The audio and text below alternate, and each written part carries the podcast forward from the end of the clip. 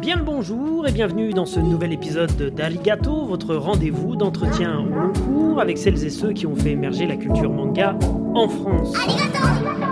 Notre invité du jour peut se permettre d'écrire sur son CV traductrice officielle d'Akira Toriyama. Vous avouerez que ça claque quand même un peu.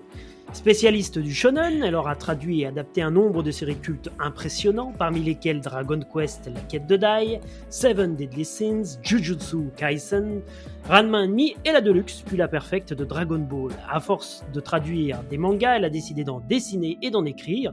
Je vous demande d'accueillir, comme il se doit, avec un tonnerre d'applaudissements rajouté en post-prod, Madame Fédois la Maudière. Bonsoir Fédois. Bonsoir, bonsoir. Bah, c'est vrai, décrit comme ça, c'est pas mal, comme, comme euh, ouais, entrer en scène.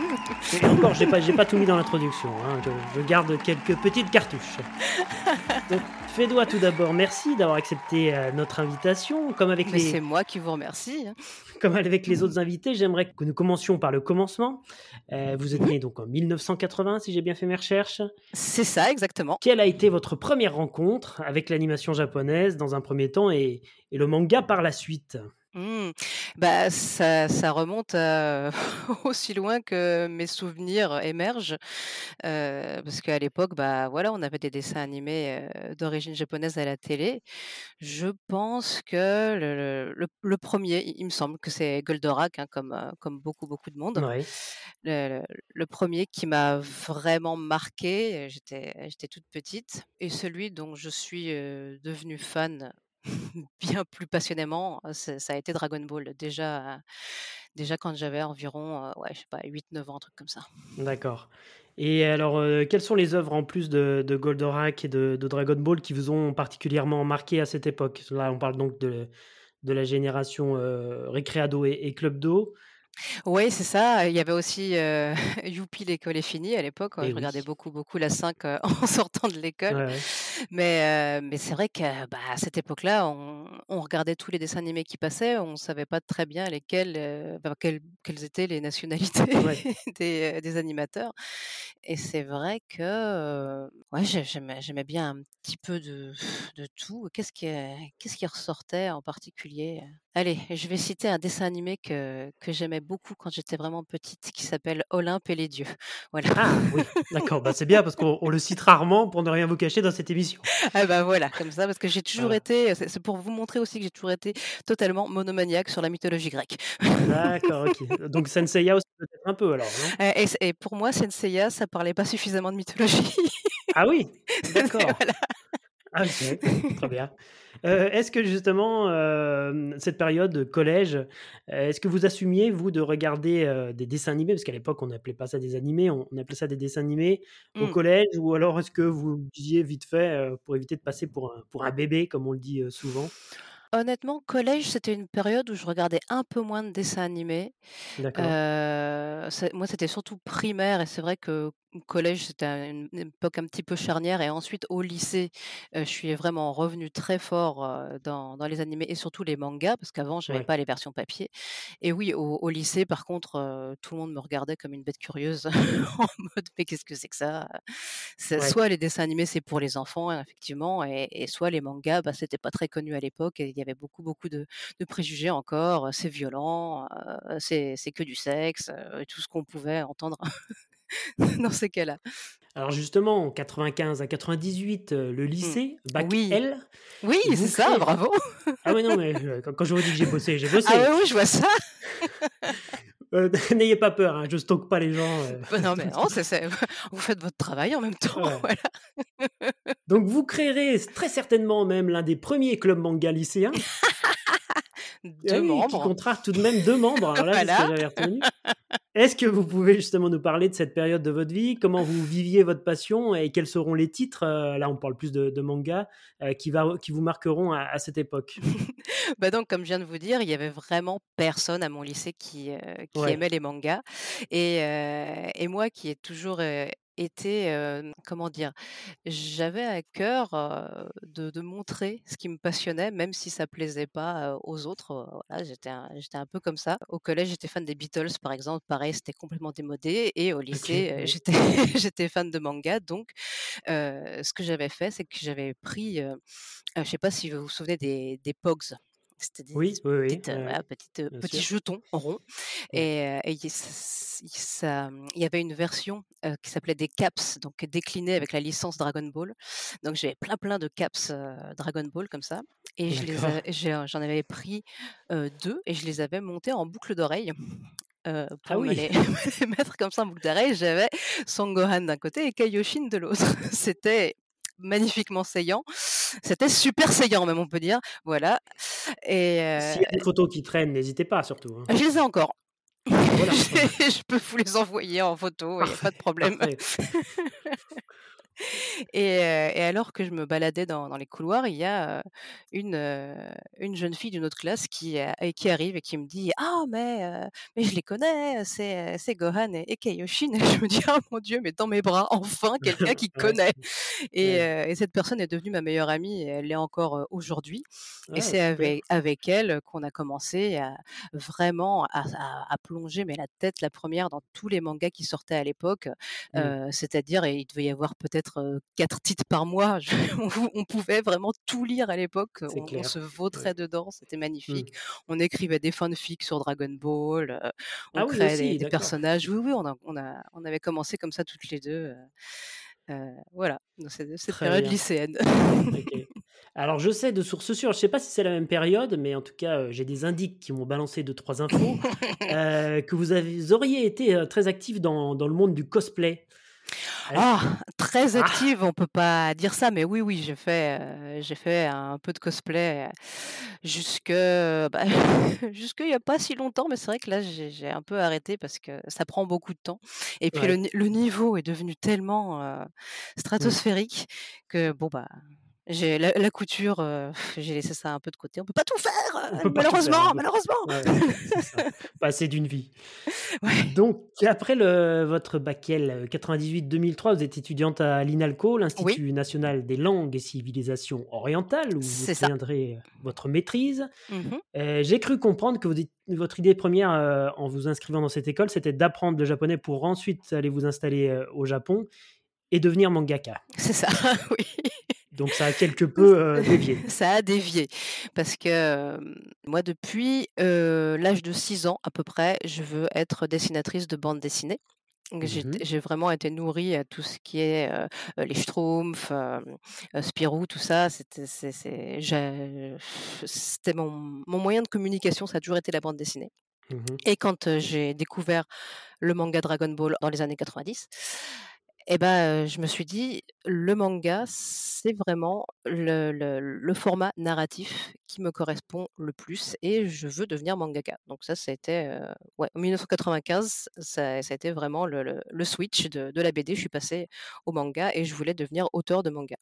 Sauf que, bah, à l'époque, heu, le manga français n'existait pas. C'était pour ainsi dire, heu, mission impossible de sortir un manga en France. Donc moi, mon idée première a été, heu: «J'apprends le japonais et je vais vivre au Japon et je vais sortir mon manga là-bas». Tout Et simplement. comme quoi, voilà. J'étais jeune, Oui, voilà. oui, non, mais après, c'est bien aussi, il faut il faut rien se dernière, moi j'ai envie de dire, hein. C'est ça. Et c'est comme ça que, bah, je je me suis inscrite à l'INALCO et puis que, de fil en aiguille, je me suis retrouvée à traduire des mangas. Voilà. Donc votre inscription dans cette école, heu, vous la devez donc on l'a bien compris en grande partie à votre passion pour le manga. Est-ce que vous étiez Oui. nombreux à cette époque à avoir un peu le le même profil ou pas encore? Alors on on était, heu, de nombreux inscrits en japonais, Ouais. mais en revanche, on était peu nombreux à être motivés par les mangas. C'était même plutôt mal vu, en encore une fois, à l'époque de dire qu'on s'intéressait aux japonais et à la culture japonaise parce qu'on était fan Mmh. de manga. On était très vite catégorisés: «Ouais, bon, OK, toi tu vas pas passer la première année, heu, c'est c'est pas sérieux, quoi». c'était justement l'objet de ma ma 2e question. Comment comment était perçue au sein du milieu universitaire l'arrivée d'étudiants, heu, Mmh. biberonnés aux animés, même si on a bien compris qu'il y en avait pas tant que ça Mmh. finalement? Mmh. Bah, petite précision, c'est cette espèce de mépris, même si le terme est fort, je le sentais plutôt du côté des étudiants et pas mais moins du côté des des profs, surtout les les professeurs, japonais. Oui. Moi, je me je me souviens que, comme j'ai commencé à à travailler alors que j'étais encore en train de finir mes études, j'avais par exemple sur moi mes mes tomes de Dragon Ball, que que je numérotais en classe et ma et ma prof d'oral me disait: «Ah mais c'est trop bien, ouais, Dragon Ball, continue!» voilà, les les profs japonais, eux, étaient plutôt, open. On est passé rapidement tout à l'heure sur, les mangas que vous avez, découverts en 1er en en version française. C'est vraiment Dragon Mmh. Ball. Quel quel titre, heu, est-ce que vous le catalogue Tonkam, par exemple, c'est quelque chose, heu, que vous avez découvert aussi à cette période? Ouais. Alors, bah, je vais je vais vous dire mes mes 3 premiers, ça a été, heu, Dragon Ball, Video Girl Ai et Gonme. Eh oui, d'accord, la sainte trinité. Voilà. donc 2001, parallèlement à vos études, vous débuterez dans le game de la traduction. C'est ça. Est-ce que vous pouvez nous parler du 1er titre sur lequel vous travaillerez, de la façon dont Les choses et de la méthode de travail que vous aviez mise en place à cette époque? Fou là là, méthode de travail, il doit pas y en avoir beaucoup. La ma toute 1re traduction, ça a été un remplacement pour, hem, prendre le relais sur une traductrice qui partait, heu, en vacances et je devais la remplacer vraiment, heu, ponctuellement sur un seul tome. Donc j'ai traduit le tome 3 d'une série, série Pokémon. C'était un un Pokémon shoujo qui s'appelait Pikachu Adventures Mmh et je mh. crois qu'il est plus commercialisé aujourd'hui. D'accord. Et voilà, bah, en fait, j'avais une camarade de classe, Aline Alco, qui, s'occupait de de de tout ce qui était traduction chez, chez Glénat, aux éditions Glénat. Et c'est elle qui m'avait demandé, «Est-ce que est-ce que tu veux bien, nous dépanner pour cette fois-ci?» elle savait que j'étais fan de Pokémon à l'époque. Donc elle s'est dit. «Ça va ça va pas poser trop de problèmes» et effectivement, ça s'est plutôt bien passé et et heu, et par la suite, j'ai fait encore, bah, un remplacement sur la fin de Ranma et demi et suite à ça, ma camarade de classe m'a proposé, bah, elle m'a demandé si je voulais, une série, à moi depuis le début pour m'en occuper jusqu'à la fin.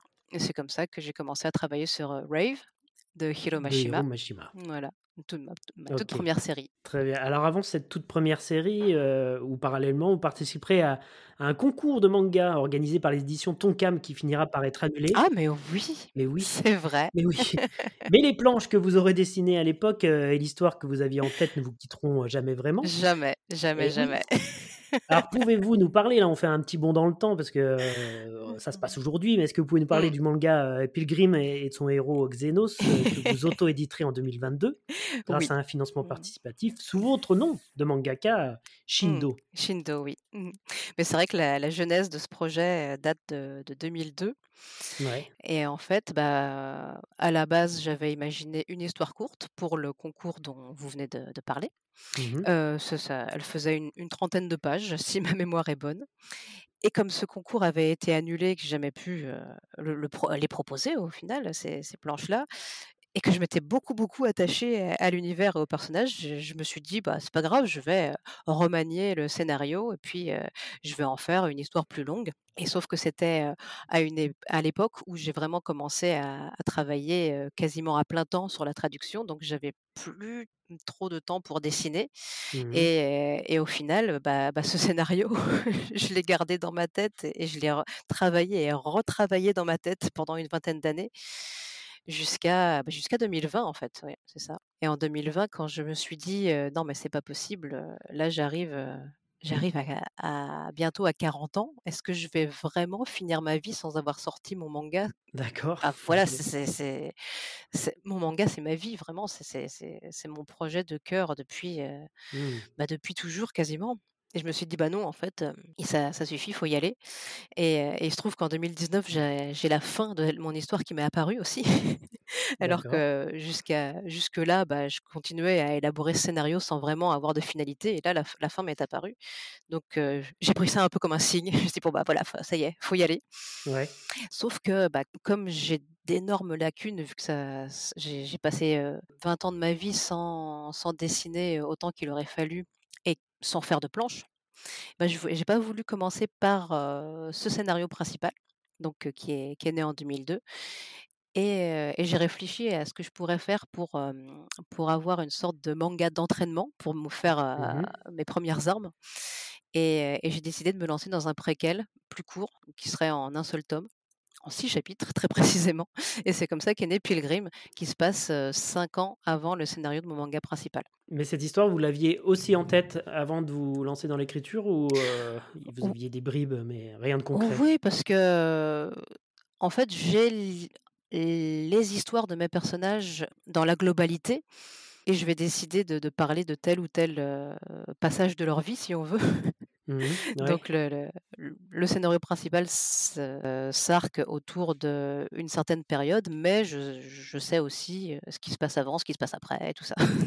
Et pour travailler, heu, à la fois sur votre histoire, mais aussi sur la mise en page, et le dessin évidemment, est-ce que vous avez lu des ouvrages, traitant de ces sujets-là de de mangaka? Je pense évidemment à à ceux de Mmh. Tezuka ou même de de Toriyama? Est-ce que c'est des supports, heu, que vous avez utilisés pour vous construire votre histoire et vos et vos Alors l'apprenti mangaka, oui, ça a été, heu, une, bah, je pense ma première lecture. Encore une fois, c'était sorti quand j'étais au lycée. Eh oui. j'ai acheté plein d'ouvrages je les ai jamais terminés. J'ai celui de de Tezuka évidemment, j'ai celui d'Araki, j'ai Ouais. aussi acheté d'autres livres qu'on m'a conseillés, L'anatomie du scénario, L'art invisible qui, heu, Ah oui qui de de de Scott ouais. McCloud. Voilà, l'ai très pointu, hein. ouais et et très très accessible parce qu'il est en, mmh, sous forme de bande dessinée. Ouais. Ah moi je l'ai trouvé au contraire très difficile d'accès, Ah mais, mince, bah, peut peut-être ouais. que ouais, peut Mais bon, je sais pas, peut-être qu'il suis pas faut dessinateur non plus donc, pratiquer déjà? Ouais, je sais pas. Oui, oui, c'est ça en fait. Et puis, mine de rien, ce qui m'a beaucoup aidé aussi, c'est le fait de d'être dans le manga, quasiment, heu, Ouais. 24 heures sur 24, 7 jours sur 7 Mmh. avec, mon travail, de traduction. Je j'en ai toujours profité pour, pour pas faire de de de de la lecture passive, mais justement essayer d'analyser comment, comment, étaient faits les storyboards, la le découpage, la mise en case, heu, parce que ça m'a toujours, heu, passionnée et voilà, je pense que, inconsciemment, j'ai engrangé des des automatismes, voilà. Donc ces histoires, on peut les retrouver, hein, Mmh mh. puisqu'en plus elles sont en accès Oui libre sur, votre site internet. et ouais, Alors je l'ai noté, mais je l'ai noté à la fin, si vous pouviez le rappeler. bien sûr, c'est sur ariasmanga.com. Voilà. Donc il y a mon premier one shot qui s'appelle Pilgrim, qui est terminé et là, je suis en train de travailler sur mon deuxième et je viens de sortir le chapitre 2. Voilà. OK, voilà, parce que c'est vraiment une facette de votre travail que, mmh, peu de gens connaissent finalement, je pense. Bah, C'est c'est plus récent, c'est une volonté aussi de votre part de séparer, heu, à la fois votre travail, Oui. heu oui?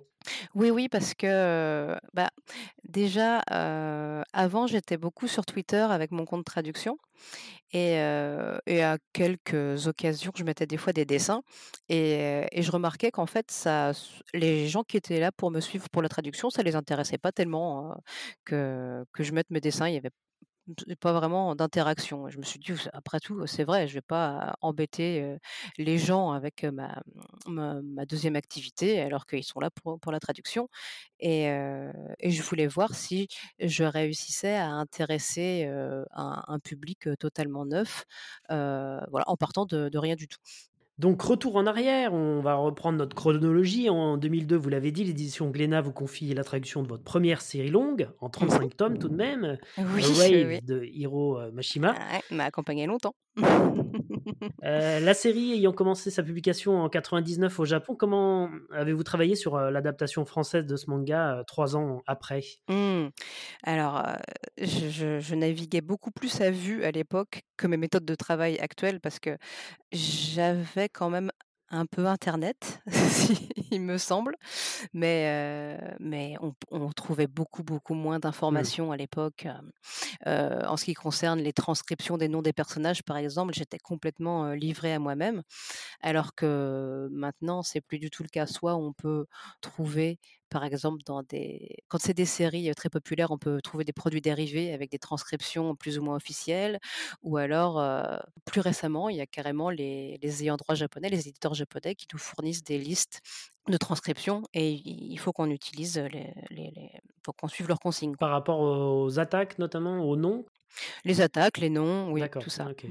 Mais donc à l'époque, c'était vraiment, je, me creusais la tête dans mon coin pour, pour, pour savoir ce que, ce que Mashima avait voulu faire passer comme, comme idée dans, dans, telle attaque ou tel nom de personnage, parce qu'il y a plein de, de jeux de mots, de références, etc. Justement, dans les noms de personnages, euh, vous avez choisi euh, de, de, garder les noms originaux Oui, oui, oui. Parce que bah je pensais à la série One Piece qui est arrivée euh, peut-être en même temps, je ne sais plus exactement. C'était un petit peu avant. Hein. Au niveau des dates, où là, les éditions Glénat avaient fait le choix de traduire également les noms. je pense à Pipo. Oui, c'était Sylvain Cholet à l'époque qui s'occupait de la traduction et qui avait choisi d'adapter les noms de certains personnages. Oui, mais quelque chose que j'ai remarqué, avec les années, quand on débute en traduction, on n'ose pas tellement s'éloigner du texte japonais et proposer, justement des adaptations, plus personnelles et ça, c'est quelque chose qui vient, j'imagine avec l'expérience. Parce que maintenant, quand je vois un, personnage qui a un nom qui évoque un jeu de mots facilement compréhensible par un public japonais, je trouve ça dommage de ne pas trouver un, équivalent en français. D'accord, c'est ce que vous avez fait ensuite pour la Perfect de Dragon Ball, on y reviendra peut-être un peu plus tard. Alors, Dragon Ball est un cas particulier parce que les, personnages et les attaques sont devenus tellement cultes qu'on ne peut pas vraiment y toucher. Mmh. Comme je dis toujours, Kamehameha, c'est un jeu de mots, mais on ne peut pas mettre autre chose que Kamehameha, c'est pas possible. Alors que les noms des Pokémon, par exemple, on est habitué depuis le début à ce qu'ils soient adaptés en français et tout le monde trouve ça normal et tout le monde trouve ça très très bien. Mmh. Mais, mais non, Dragon Ball, c'est vraiment un statut particulier. on ne touche pas. On n'y touche pas. Donc en tant que traductrice indépendante, j'imagine que vous travaillez à la maison Exactement. Mmh Alors, est-ce que vous pouvez nous décrire votre environnement de travail et nous parler de, de votre méthode actuelle qui, j'imagine, a évolué au fil des, des, années Oui, disons que je suis plus organisée maintenant que je, l'étais quand j'étais jeune, célibataire sans enfant. Parce qu'à l'époque, j'avais plutôt tendance à travailler la nuit et à me décaler tout le temps. maintenant, c'est plus simple. Je fais, je fais ma journée de travail pendant que les enfants sont à l'école. Hein, voilà, c'est assez classique. J'ai bah, j'ai mon bureau à la maison, donc c'est une, une, pièce qui est, qui est dédiée à ça. J'ai, enfin, j'ai même deux espaces de travail puisque j'ai mon, mon espace traduction et ma table à dessin. D'accord. Et puis je suis, bah, mes, mes murs, mes murs sont des mangas et quand c'est pas des mangas, c'est des figurines. voilà. Ok.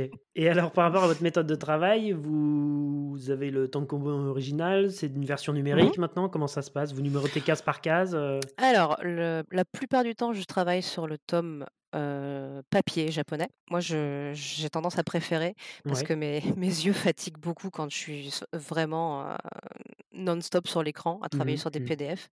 Donc, c'est vrai que quand on me propose, quand on me laisse le choix, je dis toujours que je préfère travailler sur la version papier. Et puis voilà, première étape, c'est ça. je numérote chaque bulle page après page, parce que donc il faut savoir que les traducteurs, nous, on travaille seulement sur un fichier de traitement de texte. C'est pas nous du tout qui mettons les textes dans les bulles. Oui. Ça, c'est le travail d'un graphiste qu'on appelle le, lettreur, à qui on mmh envoie la traduction après, et c'est lui qui qui se charge sous sous InDesign de prendre justement les textes de notre fichier à nous et les mettre dans les bulles. D'accord. Donc c'est pour ça qu'on numérote les bulles pour, pour faire correspondre à chaque numéro, à chaque texte, pour que le lettreur ensuite sache quoi mettre où. Et une fois qu'on a terminé, ben voilà, on reporte les numéros sur le fichier texte. bulle 1, la traduction, on saute une ligne, bulle 2, la traduction. Pareil avec les onomatopées en dessous. C'est pareil, c'est un choix de l'éditeur de les traduire ou non. Des fois, c'est vrai qu'il y a des astérix. oui. D'autres fois, au contraire, elles sont traduites et intégrées à la planche. Oui, ça, ça dépend vraiment de l'éditeur. Et, et, même au sein d'un même éditeur, il y a des onomatopées qui vont être plus massives, qui vont être sous-titrées, et d'autres qui, qui seront plus petites et qui seront remplacées. C'est un peu mmh. des choix au cas par cas parfois. En 2003, vous participerez à l'aventure euh, Magnolia, le magazine de prépublication shoujo, édité par les éditions Tonkam. La question que je mhm. pose régulièrement dans cette émission, euh, pourquoi d'après vous cette formule euh, type Weekly Shonen Jump ou Margaret pour rester dans, le shoujo mhm. n'a pas pris sur le long terme, en tout cas en France? Hmm. Bah déjà, je pense qu'en France, on a quand même un peu moins cette culture de la prépublication. Au Japon. Je ne sais pas ce qu'il en est pour, des, pour le, le journal de Spirou, par exemple. Je ne sais pas si, Ouais, si ouais. vraiment il y a. euh, Aujourd'hui, en France, oui, il y a Spirou et il y a Fluide Glacial, tout. euh. Glacial, le journal de Mickey peut-être, mais Oui, heu, ce sont des ouvrages qui sont plus fins, donc moins chers et là c'est toujours pareil, les les magazines de prépublication manga en France étaient beaucoup plus chers que leurs homologues japonais. Parce mmh. que, sur du papier de meilleure qualité, je pense que, ouais, le le public français ne peut pas se permettre d'acheter un magazine de publication si cher, puis ensuite, acquérir les les volumes reliés. Ça fait, ça fera trop de dépenses. Alors, comme nous l'avait expliqué Anthony Presman, qu'on avait reçu dans cette émission, Mmh il suffit pas d'être bilingue hein, pour être un bon Mmh. traducteur. Il faut réussir à restituer dans la langue de Molière ce qu'a voulu dire l'auteur sans dénaturer son propos. C'est vrai. Comment faites-vous pour vous imprégner justement d'un- du style d'un auteur avant de vous lancer dans la traduction de l'adaptation? Mmh. Hmm. C'est une très bonne question. Ah bah, Il y je a vous des remercie. il y a des auteurs avec qui ça passe, mais tout de suite et Ah ça, ouais c'est c'est génial. Heu, comme par hasard, à chaque fois, c'est mes auteurs préférés, on se demande pourquoi. Par exemple, heu, Akira Toriyama, bah, il y a aucun souci, je je comprends tout de suite ce qu'il veut dire et heu, Nakaba Suzuki, c'est c'est pareil, heu, ouais, j'ai vraiment l'impression d'être sur, heu, sur la même longueur d'onde et il y a pas de, mmh, il y a pas d'hésitation parce que Ouais. Encore une fois, il faut savoir que le japonais, c'est une langue qui est très, très vague et soumise à interprétation. Donc selon le contexte, une phrase peut, presque vouloir dire, une chose et son contraire. Bon, j'exagère un peu, mais mais mais des fois, c'est vraiment pas évident et et on aimerait pouvoir demander aux auteurs ce qu'ils ont voulu dire, mais c'est pas et étonnamment, ce n'est pas possible, Ah, C'est voilà ça. Mm. et et c'est pour ça que c'est vraiment très agréable quand on tombe sur des auteurs dont le style, heu, est fluide pour nous au moins et dans ces cas-là, bah, voilà, on se pose pas de questions. Il y a d'autres fois où, bah, c'est c'est pas le cas et là, ça va demander beaucoup plus de de réflexion et et de recherche. Et qu'est-ce qui fait, d'après vous, qu'un auteur a une écriture plus fluide, enfin plus internationale qu'un autre Je suis même pas euh, sûre que ce soit international. Je me demande si c'est pas, heu, purement subjectif quelque part. D'accord, oui. Un autre traducteur pourrait dire euh, le contraire, par exemple, euh, Peut-être, ouais. de Toriyama. Euh, peut-être parce que, il y a des séries que j'avais du mal à traduire et ensuite que j'ai confiées à des collègues qui, eux, étaient très, très contents Ah de ouais, ouais, ok. de travailler Ouais. dessus. Donc, je pense que c'est une question de goût aussi. On me demande souvent: «Est-ce qu'il faut forcément être fan d'un manga pour le traduire?» et bah, la réponse est non, mais qu'est-ce que Ça ça aide, aide quand même? ouais. Bah, déjà, on prend plus de plaisir et ça facilite beaucoup le le Hmm. processus. Alors, on l'a déjà évoqué, euh, mais on peut pas ne pas reparler de Dragon Ball d'Akira Toriyama, Mmh œuvre majeure de la bande dessinée mondiale. Eh oui. Qu'est-ce que cette série représente pour vous? Et dans quel état d'esprit avez-vous appréhendé votre travail, heu, la traduction de la Deluxe dans un premier temps et et de la Perfect pour les éditions Glénat? Bah, alors, sans rien exagérer, Dragon Ball, c'est ma vie. Vraiment, je peux le dire Ah parce ouais, que, heu, sans Dragon Ball, je serais certainement pas en train de vous parler, heu, ce soir. C'est, ce qui m'a, heu, plongée dans le manga, c'est ce qui m'a donné envie d'être, mangaka, c'est ce qui c'est ce qui m'a ouvert, la porte, aussi dans le monde de la traduction, hein, parce que j'ai traduit Dragon Ball assez tôt au final dans dans ma «carrière» entre guillemets et et ensuite, heu, bah, voilà, je pouvais dire, heu: «Bonjour, j'ai traduit Dragon Ball, heu, qu'est-ce que je peux faire pour vous?» ouais, ça aide. c'était, voilà, ça ça ça faisait une référence en fait Mmh. et comme je dis à chaque fois, quand j'ai commencé à traduire, le premier tome de Dragon Ball, on devait être en 2002-2003, un truc comme ça. C'était énormément de pression. Je tremblais littéralement en en écrivant les premiers mots sur le clavier parce que c'est une œuvre qui compte énormément pour moi et heureusement qu'à l'époque, les réseaux sociaux n'existaient pas et que j'ai fait ça limite, dans mon coin sans savoir ce que ce que les gens, disaient de de ma traduction parce que sinon je pense que je j'aurais pas tenu le coup, hein. d'accord. Ah ouais. Donc cette pression particulière des fans, en vous lançant dans cette nouvelle adaptation, vous l'avez ressentie après coup? On vous a fait, remonter des des choses ou vous la ressentiez, pas du tout? C'est totalement après coup, à tel point que j'ai l'impression que c'est quand même une minorité de personnes qui ont lu ma ma version de Dragon Ball, du moins la la Deluxe qui était sortie en coffret. À l'époque, ouais. À l'époque. La la Perfect, je pense que, bah, c'est une très belle édition en grand format avec des pages couleurs, donc c'est pareil, elle était un petit peu chère pour, pour tout le monde et je remarque que c'est depuis la sortie de Dragon Ball Super que j'ai davantage de, mmh, de retours de, de gens qui, qui découvrent des, des, des, choix de traduction que j'ai fait, mais moi depuis ma version de Dragon Ball, mais qu'ils ah n'ont pas lu, mais qui, qui, lisent parce que maintenant ils, se sont procurés la suite avec Dragon Ball Super. Par exemple, Bulma qui appelle Goku Petit Son, les gens s'en sont rendus compte en, majorité quand ils ont lu Dragon Ball Super. D'accord. Et la commande de, de nouvelle adaptation, c'était une volonté de Glénat, j'imagine? Et est-ce que vous aviez des consignes particulières des ayants droit, euh, la Shueisha en l'occurrence À l'époque, en 2003 Oui, c'est ça. Alors, alors, pour tout vous dire, c'est moi à la base qui ai harcelé Glénat pour que, pour que la traduction de Dragon Ball soit refaite. Ah oui, d'accord, carrément. Même pas bah, peur, quoi. J'avais toujours cette camarade de classe qui travaillait pour eux et je lui disais, «Eh, tu sais, parce que la, traduction, elle avait une dizaine d'années. Et puis, la, toute première, elle, avait des petits problèmes de censure, notamment au début. Et je lui disais, bah ouais, ce serait, ce serait l'occasion de refaire une traduction, machin, mais je, ne pensais pas du tout à moi pour, pour la refaire, puisque moi, j'étais débutante, encore une fois. Et à un moment donné, elle m'a dit, bon, bah, oui, c'est une bonne idée, on, on, va faire une version comment c'était? C'était pas une retraduction, c'était une, traduction dépoussiérée un peu de, Dragon Ball et, tu t'en occuperas. Donc j'étais un peu, un peu sonnée au début, mais bon, euh, j'ai pas réfléchi trop trop longtemps non plus. Mmh. Mais, mais par contre, j'en ai fait un peu qu'à ma tête parce que Glenna m'avait commandé une remise à niveau de la traduction et c'est moi qui ai pris la décision de repartir à zéro. Vous mangez toutes mes questions, mais c'est parfait. et je me souviens d'avoir d'avoir un petit peu lutté avec l'équipe de Glénat de l'époque. c'est plus du tout les mêmes maintenant, qui voulaient que je conserve les noms du club Dorothée garder Tortue, Géniale, etc. Et puis moi, je, disais, bah, écoutez, il y a déjà une version avec, avec ces noms-là. les gens, ils veulent de la nouveauté aussi. Enfin, voilà. Mmh. Oui. il y a 10 000 éditions de Dragon Ball différentes. Il faut du nouveau maintenant. bon, plus maintenant, en l'occurrence. Non, c'est vrai.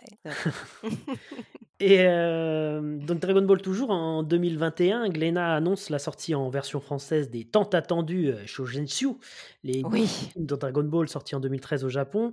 Mmh. Évidemment, on fait l'appel à vous pour la traduction, ou alors c'est vous encore une fois qui, qui avez dit, il «Eh, faut traduire ça. Comment ça s'est passé? Alors non, euh, alors pour la petite anecdote, c'est rigolo parce que moi à l'époque j'avais les Daizenshu, donc les ancêtres des, des et l'une des raisons. Vous le dites tellement mieux que moi, c'est magnifique.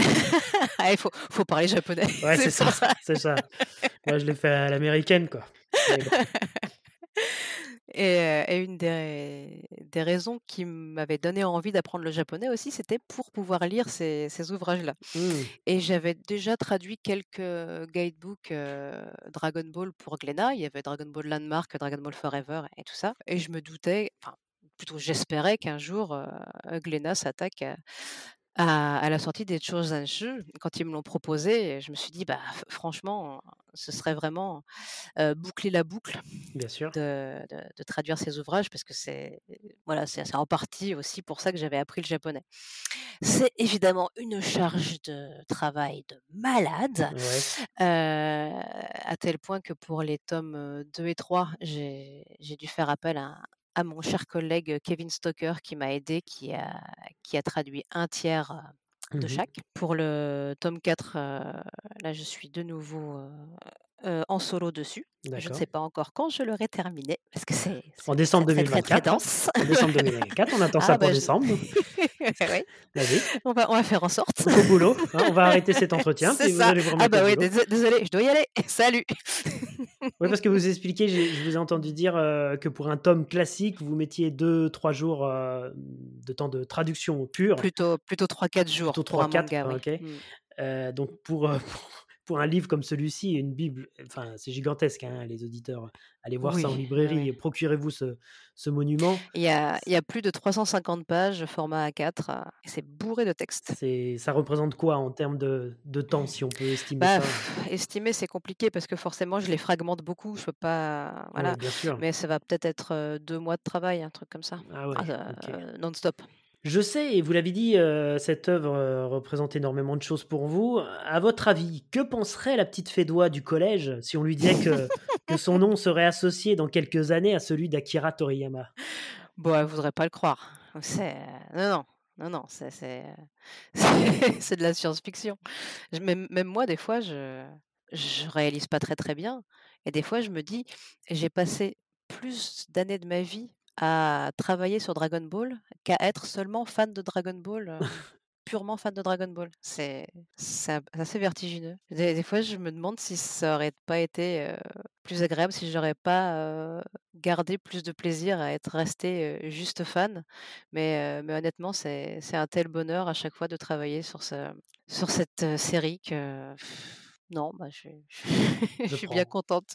Ouais, ouais. Oui. Et puis vous auriez été frustré aussi, j'imagine, de parce que cette traduction serait arrivée un jour ou l'autre, heu, de la voir passer, heu, sous sous une autre main. Ouais, je sais pas, je sais pas si, si la mienne est il y a pas de toute façon, il y aura jamais de traduction idéale, hein, Ouais, bien sûr. même enfin, la la mienne, elle est vieille maintenant. J'aimerais bien pouvoir la refaire. Ah ouais, carrément, Bah oui, je l'ai je l'ai faite alors que j'étais, heu, débutante. Il y a certainement plein de choses à à revoir dedans. Ouais, mais le dépoussiérage que vous avez fait justement avec Avec la la Perfect, on avait déjà fait, oui, oui. Mais bon, encore la la Perfect, heu, 2009, hein. oui, c'est vrai. Le temps passe, le temps passe. Voilà, le temps passe. Concernant ces nouvelles traductions, je pense aussi à la nouvelle adaptation de Ranma 1,5 sur laquelle vous avez travaillé.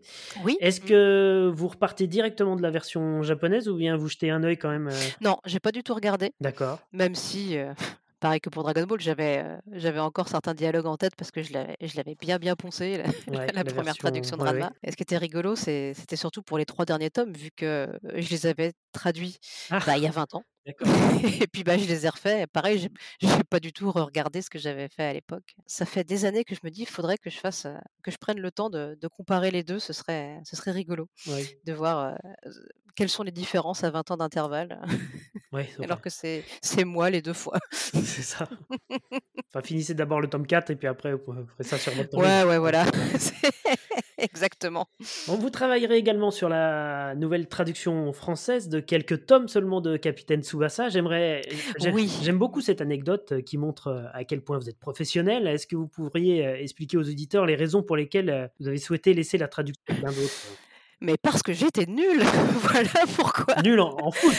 Ah oui, Voilà, oui, oui. Heu, alors Glénat me dit, heu: «On a on a Captain Tsubasa» et moi, bah, je regardais quand j'étais petite, sûr. Olive et Tom Mmh. et j'étais même, amoureuse, de de De Mark de Landers? Genzo donc non, non, non, non, moi c'était Thomas, Ah c'était d'accord. voilà et donc je me dis: «Ah ouais, ouais, super, pas de problème, je je prends la traduction» et au moment de traduire, je réalise que j'y connais rien en foot. Ouais. Les les règles du sport m'échappent totalement Mmh. et heu, je me dis: «Bon, bah, c'est pas grave, peut-être que ça va passer» et je vois les premières réactions des des lecteurs, c'est catastrophique. Je me dis: «Ah oui, effectivement, je je suis pas à la hauteur, mais pas du tout». Alors pour tout vous dire, en même temps que Captain Tsubasa, je traduisais un manga pour Pika qui s'appelait My Lovely Hockey Club Mmh mh. et qui parlait de hockey sur gazon et il m'arrivait de mélanger les règles du foot avec les règles du hockey sur gazon.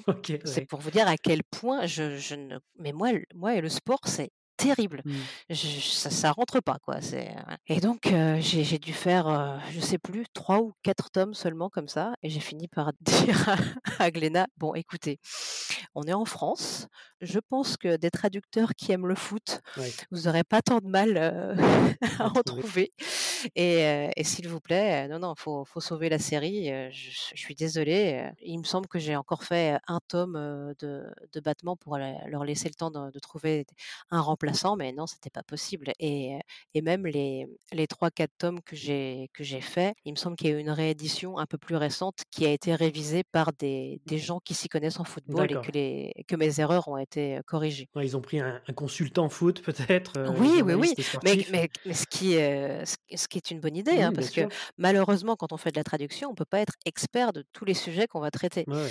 On, on fait de notre mieux, mais je me rends compte que, bah, alors moi, voilà, le sport, par exemple, je suis vraiment une bille parce que c'est pas, c'est pas mon truc. J'en fais pas, j'en regarde pas, c'est pas bien. Et, et c'est pour ça que maintenant, les mangas de sport, je, je les accepte plus. Je dis non, non, je suis pas, je ne suis pas l'homme de la situation. Faites appel à quelqu'un d'autre. Si je comprends bien, vous êtes quand même euh, une adepte du hockey sur gazon alors. oui. C'est ça. Mais, mais ça, la My Lovely Hockey Club euh, parlait très très peu de hockey et parlait surtout Et de de, Lovely. De voyages euh, dans des sources thermales et, et- et de bouffe. Voilà. Ça, ça, je maîtrise beaucoup mieux. Ça, ça, ça vous parle plus. Très bien. Alors, le- la seule exception que j'ai faite euh, récemment, c'était pour euh, Blizzard Axel, un titre euh, de Nakaba Suzuki, donc un auteur que, enfin, un de mes auteurs préférés, donc l'auteur de Seven Deadly Sins. Et C'est sorti chez Nobinobi et c'est c'est un titre sur le patinage artistique. Et comme c'est un des rares sports que j'ai un peu pratiqué, je me suis dit, allez, celui-là, je le tente. Et ça s'est pas trop mal passé. Cette diversité quand même du manga, c'est dingue. Enfin, Oui. chaque émission, Ah oui, oui, oui. le hockey sur gazon, le patinage artistique, euh, rien ne leur échappe. Et ils arrivent à rendre tout ça intéressant. Ouais, c'est ça qui est dingue, c'est ça qui est fou. On parlait à l'instant donc des difficultés que vous pouviez rencontrer sur certains titres. Quels sont les problèmes les plus fréquents auxquels vous avez affaire lorsque vous travaillez sur une traduction? Moi, je trouve que ce qui est le plus difficile, c'est l'humour. Ouais. Euh, que ce soit les gags. Donc, euh, par exemple, dans Ranma and Me, il y a des gags quasiment à toutes les pages et il faut adapter ça, soit parce que c'est un gag de situation, euh, soit ça va être un jeu de mots et le, le, le mot n'est pas du tout pareil en japonais. Donc, faut trouver des, faut vraiment s'éloigner très loin du texte japonais pour trouver des correspondances en français. Le pire du pire, c'est quand il y a des gags visuels avec vraiment un dessin Qu'est-ce que je pourrais donner comme exemple? Ah bah dans, dans, dans Ranma, justement, il y avait une scène où il y avait Genma, donc le, le père de Mhm. Ranma, qui disait je, ne veux, je ne veux pas rester ici, je ne suis pas homme au, foyer. Ça se dit Kate-jin en japonais. Et là, Ranma, il entend, au lieu de Kate-jin, il- il entend Kase-jin, ça veut dire martien. Donc on voit un petit, un petit homme vert dessiné avec, avec plusieurs tentacules et, et tout Mhm. ça. Et donc il dit ah pourtant il y a un air de ressemblance. Donc euh, voilà, on a on a deux mots qui se ressemblent en japonais et euh, on a homme au foyer et martien en français. c'est- ça ne matche pas, c'est pas ça ne fonctionne pas. Donc euh, je sais plus ce que j'ai mis. Il me semble que j'ai mis un truc du genre je ne suis pas un, un homme qu'on aliène à une vie de famille. Et, ah et pourtant tu ressembles à un alien. Enfin voilà, Ah oui, d'accord, comme ça. C'est- un, un travail de, de jongleur, traducteur. Je vois ça, j'entends ça, ouais, ouais, ouais. Bah, justement, vous me tendez un petit Mm. peu euh, la perche, euh, Dr Slump, autre euh, œuvre d'Akira Toriyama, ça ne vous a pas été proposé, vous l'avez refusé parce que ça vous paraissait euh, trop compliqué? Non, on me l'a pas proposé. D'accord, ok. Bon, bah, fin, fin, de, fin, fin de la question. voilà. pareil pour Nekomajin. Ouais, pareil. Voilà. Question classique qu'on a dû vous poser des centaines de fois, mais c'est un peu un passage obligé. Quel est le titre qui vous a donné euh, le plus de mal et celui sur lequel euh, vous avez pris vraiment le, le plus de plaisir, même si euh, on a cru comprendre un petit peu peut-être pour la Mm. deuxième réponse? Oui, oui, oui, ça, ça, ça- ça va être toujours les mêmes. Pour les plus compliqués, euh, j'en ai deux. Tout d'abord, il y a un, excellent titre de Yuko Osada qui s'appelle Kidai Lock, qui est sorti chez Kyun. Et c'est une, une série en trois tomes. Et j'ai envie de dire trois tomes seulement, heureusement pour moi. Parce que, euh, je vous fais le, le pitch vite fait, c'est l'histoire d'un lycéen qui est un peu bagarreur, c'est un petit voyou, et il aime pas du tout l'humour. Pour lui, l'humour, c'est, euh, il a l'impression que les gens se moquent de lui, quoi. Et il est totalement hermétique à ça. Mais euh, suite à un drame, il va euh, vouloir devenir humoriste professionnel dans un style de sketch typiquement japonais qui s'appelle le oogiri. D'accord. Et alors, pour vous, pour vous expliquer un peu ce que c'est que le ogiri, on a un présentateur qui va poser une question. Par exemple, le prof de maths n'était pas là ce matin, pourquoi? Et ensuite, les humoristes vont avoir une petite ardoise et ils vont écrire une réponse devant eux. Ils retournent leur ardoise et la réponse à cette question doit être en décalage avec la question, de telle sorte à ce que ça provoque l'hilarité bah, du public. Donc déjà expliqué comme ça, le public français n'est pas sûr que ce soit hyper hyper clair. Et deuxième difficulté, le, le héros qui déteste l'humour au début, bah forcément dans les premiers chapitres, bah, il, il, comprend rien, il est vraiment nul.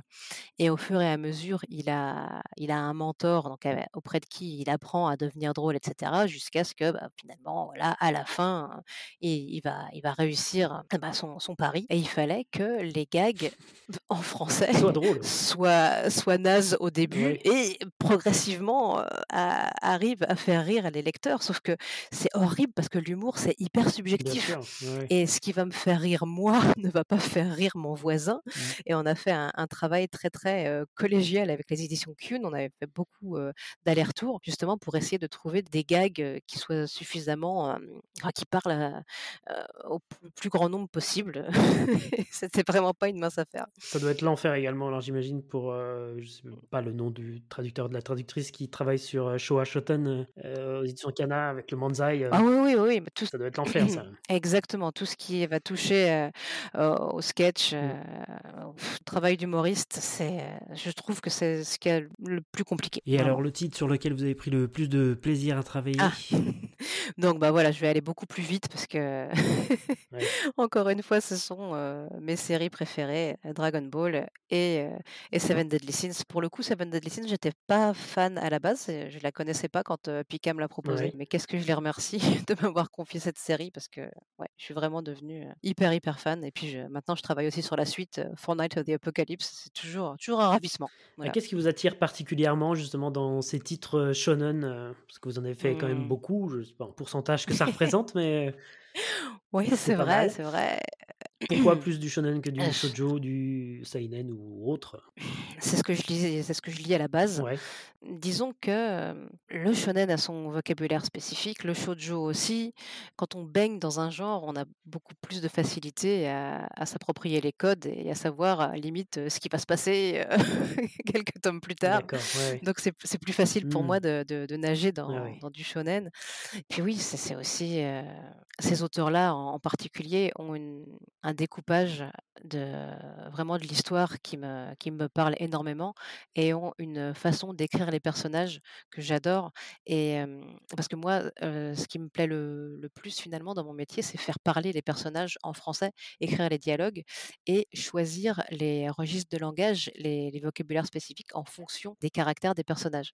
Et avec Toriyama et Suzuki, on a à chaque fois des personnages qui sont très bien écrits et dont le, le caractère va ressortir très facilement. Donc c'est facile après en français de pouvoir les caractériser avec des mots. Donc vous faites aujourd'hui partie des grands noms de la traduction en France. Monsieur, monsieur, monsieur. Mais, comme les grands, comme les grandes actrices, j'imagine que vous êtes très demandées. Vous êtes un peu la, la Virginie Efira de la trad. Comment est-ce que vous choisissez les titres sur lesquels vous souhaitez euh, travailler? Ou est-ce que c'est vous qui allez démarcher les, les, auditeurs, les éditeurs, en leur disant bah il y a ça qui est sorti, euh, ça a l'air super, euh, si jamais.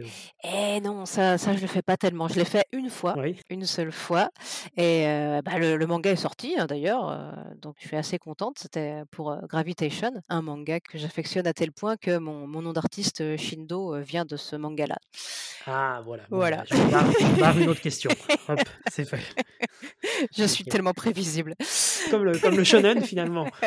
Oui, voilà. C'est peut-être c'est mes questions ma, qui sont Ma vie est un shonen. euh, et oui, qu'est-ce qu'on ce qu'on disait?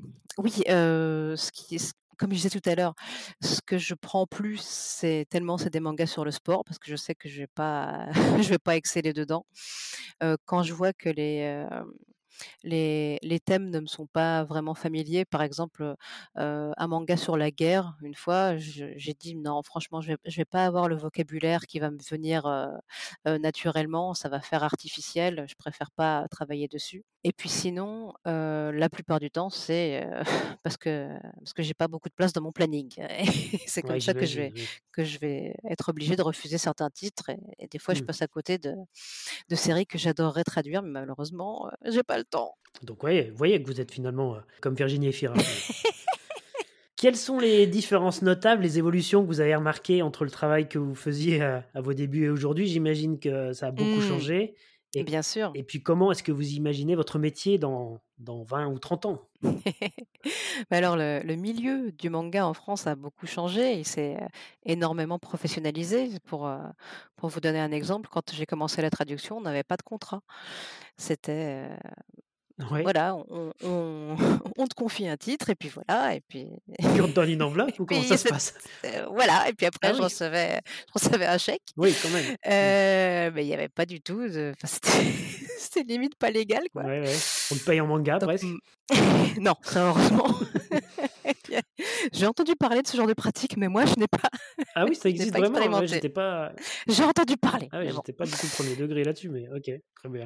On ne citera pas, heu, d'éditeur, bien sûr. Évidemment non, évidemment non. Et maintenant, heu, évidemment, ce n'est plus du tout le cas. On a on a des contrats d'auteur, j'ai mis longtemps, longtemps à à savoir qu'un traducteur était considéré comme un auteur et que donc on était payé en droit d'auteur et donc on touche un pourcentage sur les ventes des mangas. Ça, Mmh! c'est au bout de 10 ans de carrière, je l'ai appris, par exemple Bah, très bien. et Ça fait plaisir ça. oui, oui, oui, ça fait plaisir. Donc maintenant tout est beaucoup plus, cadré, il y a aussi beaucoup plus les ayants droit japonais qui s'intéressent, aux versions françaises pour, je parle pour les gros titres. Par exemple, pour Jujutsu Kaisen ou pour Dragon Quest, les la Shueisha et Square Enix sont ont un regard, heu, sur sur la version française, ce qui n'était pas du tout le cas, heu, quand j'ai Oui. commencé. Même pour Dragon Ball, heu, Glénat demandé de vite fait faire, un tableau avec les noms des personnages et la transcription que je prévoyais. Mais à l'époque, c'était vraiment exceptionnel et c'était parce que c'était un gros, gros titre, mais mais sinon ça ne se faisait pas du tout, ça se fait de plus en plus. Mais parce qu'il y a des gens, du coup, au Japon qui sont chargés de vérifier les traductions d'un pays à un autre? Comment ça se passe? Je comprends pas trop. Bah, oui, je je je suppose. Moi, j'ai pas de contact, du du tout avec Mmh. eux, donc heu, c'est, heu, ce sont mes éditeurs français qui me qui me transmettent. C'est souvent des tableaux Ouais. Excel, donc heu, soit ils sont pré-remplis, soit, heu, ils sont remplis déjà dans d'autres langues et puis, bah, voilà, pour la version française, faut, heu, faut remplir la case, la colonne correspondante. D'accord. Il y a beaucoup plus une volonté d'homogénéisation, Oui. que ce soit, bah, pour Dragon Quest avec les jeux vidéo ou alors, heu, avec les la version, des animés. Pareil, avant, c'était peu souvent le même traducteur qui s'occupait du manga et de l'animé, maintenant c'est beaucoup plus le cas. D'accord et alors comment vous imaginez le futur du métier de traducteur? Mmh. Dans le futur, bah, en toute honnêteté, moi, dans dans 10 ans, j'espère que je ferai plus trop de traduction parce que, j'ai mon manga sur le feu et j'ai pas mal, de tomes à sortir. Donc Ouais. moi, mon, mon projet actuellement, c'est de de de lever de plus en plus le pied sur la traduction pour, me consacrer à mon manga. Donc c'est vrai que j'aimerais bien, ouais, peut-être, peut-être d'ici, une dizaine d'années, ne vivre que de mon manga. On verra bien. Donc c'est vrai que quand on me quand on me pose la question de: «Oui, comment vous voyez, heu, l'avenir du métier avec, heu, les intelligences artificielles, tout Mmh. ça?» j'ai envie de dire: «C'est plus mon problème, moi je suis trop vieille pour ça». Débrouillez-vous. Mais bon, plus, heu, plus sérieusement pour, la question des IA et tout ça, bon déjà, j'essaye de temps en temps de faire des des des tests avec, Google Traduction, heu, et cetera. Ouais. Pour le japonais, c'est c'est pas c'est pas du tout au point encore. Et même au-delà de ça, j'espère que les traducteurs auront encore pendant un moment une, heu, une valeur ajoutée au niveau du ne serait-ce que du style littéraire qu'on peut apporter, parce qu'une traduction, c'est pas juste mot à mot, c'est aussi, bah, un rythme, une fluidité dans les dialogues et puis, encore une fois, toutes les adaptations, les gags, l'humour dont je parlais tout à l'heure, par exemple, les références qu'on va devoir, aller chercher, des fois passer des heures et des heures à à à trouver pourquoi est-ce que tel personnage dit ça? Ah d'accord, c'était une référence à une vieille pub des années 80 qui passait à la télé au Japon. Enfin voilà, ce genre de choses. Les intelligences artificielles, je sais pas si elles sont, déjà au point pour pour trouver ce genre de petites subtilités. Bien, très bien, merci. Sauf erreur de ma part, vous ne traduisez pas d'animé. Est-ce qu'il y a une, raison à cela? Non, pas vraiment. Heu, comme je disais pendant plusieurs années, c'était assez cloisonné, heu, traducteur de manga d'un côté et traducteur d'animé de l'autre. Maintenant, c'est plus, heu, vraiment le cas et au contraire, très souvent, on me propose de m'occuper d'un animé, d'un manga que j'ai déjà traduit et c'est ce que j'ai fait, par exemple, pour, un manga qui s'appelle, The Ancient Magus Bride. C'est moi qui ai fait les sous-titres de de l'animé, saison 1 pour Crunchyroll et des, heu, des 3 premiers OAV aussi. Bah, la saison 2, c'est plus moi qui m'en occupe, encore une fois parce que j'ai pas assez de temps et souvent c'est pour ça. Heu, pareil, Jujutsu Kaisen, on m'avait proposé de faire les sous-titres de l'animé et puis, bah, ça rentrait pas dans mon planning. Souvent, la l'animation, c'est beaucoup de contraintes parce qu'on va être en simulcast, l'épisode va tomber à un moment donné et il va falloir, rendre la traduction des sous-titres, très rapidement et c'est pas forcément, adapté à à à mon mode de vie. Je travaille pas les les week-ends, par exemple. Je peux peux pas être, d'astreinte au maintenant autant que je pouvais l'être quand j'étais plus jeune. Bien sûr. L'ambassade du Japon en France et la fondation Konichi ont lancé en 2017 la création du prix Konichi, justement décerné à l'occasion du Festival international de la bande dessinée d'Angoulême. Oui. Ce prix récompense et valorise le travail des traducteurs de mangas japonais en français. Mmh mh. Qu'est-ce que cela représente pour vous que de telles institutions, heu, aujourd'hui mettent en lumière votre travail? Bah, ça fait bien plaisir parce que, heu, même s'il y a une petite, heu, nuance, le le prix Konichi, c'est le prix de la traduction et et non pas du traducteur. D'accord. donc heu, à chaque fois, c'est vraiment le le titre et l'œuvre qui est mise en avant et le le traducteur qui vient en en second plan.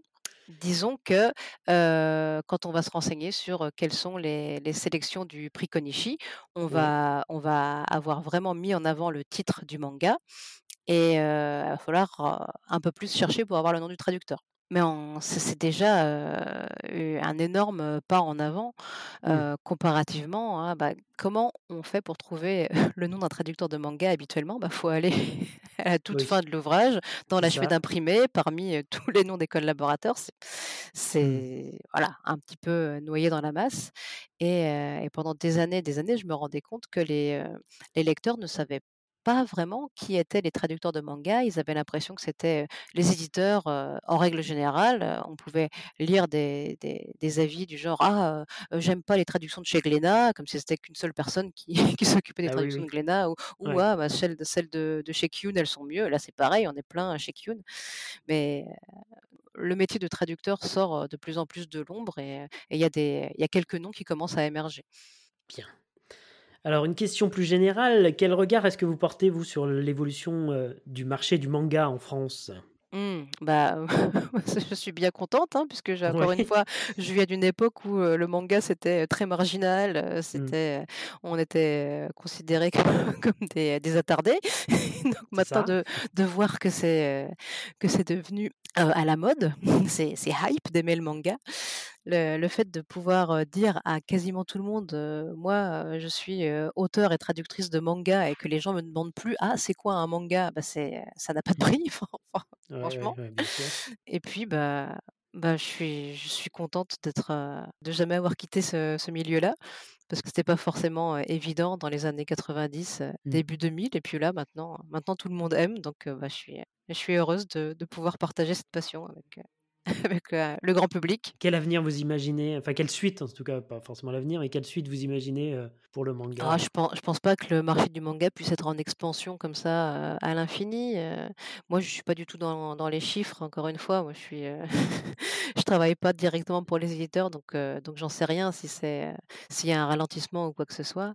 Mais heu, mais en tout cas, maintenant, ça y est, le le manga est implanté comme un, un genre littéraire, à part entière et je pense qu'il pourra pas y avoir de de de retour en arrière possible et c'est c'est et c'est trop cool parce que maintenant, il y a des mangas français, il y a des, heu, des des auteurs, heu, d'autres, heu, nationalités qui font du manga parce que c'est, un style narratif particulier, qui a vraiment ses codes propres et qui a su s'imposer, quoi. Eh bien super, merci beaucoup Fédoie. Bah, merci à vous. On arrive à la fin de cet entretien malheureusement. Eh déjà? Beh Ça passe ça vite. ça passe tellement vite. Mais avant de nous quitter, j'ai évidemment quelques questions pour finir l'émission, que je pose systématiquement. D'accord. Votre manga préféré Fédoie? Même si je crois qu'on l'a un peu compris. Oui, je pense je vais vous laisser répondre. C'est bien sûr Olive et Tom, heu, Captain Tsubasa. Voilà, voilà. le classique pour toute une génération. Bon, je vais le dire quand même, hein, parce que voilà, c'est Dragon Ball. Et Dragon Ball Super, on n'en a pas parlé. Ouais, ça c'est, heu, pour moi Dragon Ball, c'est 42 tomes. OK, d'accord. Voilà, bon, on en a on en a parlé. Votre votre animé préféré? Mon animé préféré, ah, l'Attaque des Titans. Et heu, il vous arrive peut-être de travailler en musique? Est-ce que vous avez une OST, préférée? La laquelle je mets le plus souvent? Seven Deadly Sins. D'accord, de qui Mmh. alors? Alors c'est, Hiro heu, mince, je, Bah, heu, oui, c'est deux deux on secondes, on parce que j'ai son nom de j'ai son nom de famille, oui, si, c'est ça. J'avais l'aimez d'écorcher son nom de famille. En plus, je l'adore. C'est, heu, Hiroyuki Sawano qui a fait, heu, les OST de l'Attaque des Titans et de Seven Deadly Sins. Ah! J'adore ce j'adore ce qu'il fait. J'écoute beaucoup aussi celle de l'Attaque des Titans, mais il a rajouté un petit côté, celtique, pour coller à l'ambiance, chevalier chevalier de la table ronde de Seven Mmh Deadly Sins et moi j'adore le celtique. Donc c'est vrai que, voilà, oui, je l'écoute souvent. Surtout quand, je fais de la relecture de de Fortnite of the Apocalypse, heu, ce genre de choses. ça va avec. Oui. Arigato! Ah, kochira koso arigatou gozaimashita. Ah bah là, je je n'ai jamais eu une fin aussi belle. Pour les qui déjà sou ça? ouais, non mais pas qu'une fin d'ailleurs, hein. Heu, pour les auditeuristes qui souhaiteraient en savoir plus sur vous et sur votre travail, je les Mmh invite mh. à vous suivre sous votre nom, heu, de mangaka Shindo sur, Instagram. Ouais, avec plaisir. S-H-I-N-D-O. Underscore T45. Ah oui, c'est vrai qu'il y avait underscore, je l'ai pas noté.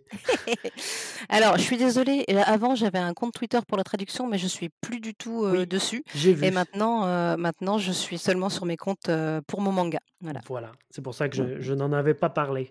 Je vous invite également à vous rendre sur, heu, le site dont on a parlé tout à l'heure, Oui! aerialsmanga.com, A-E-R-I-A-L-S manga.com pour découvrir justement vos mangas. Les 2 one shots sont en lecture gratuite.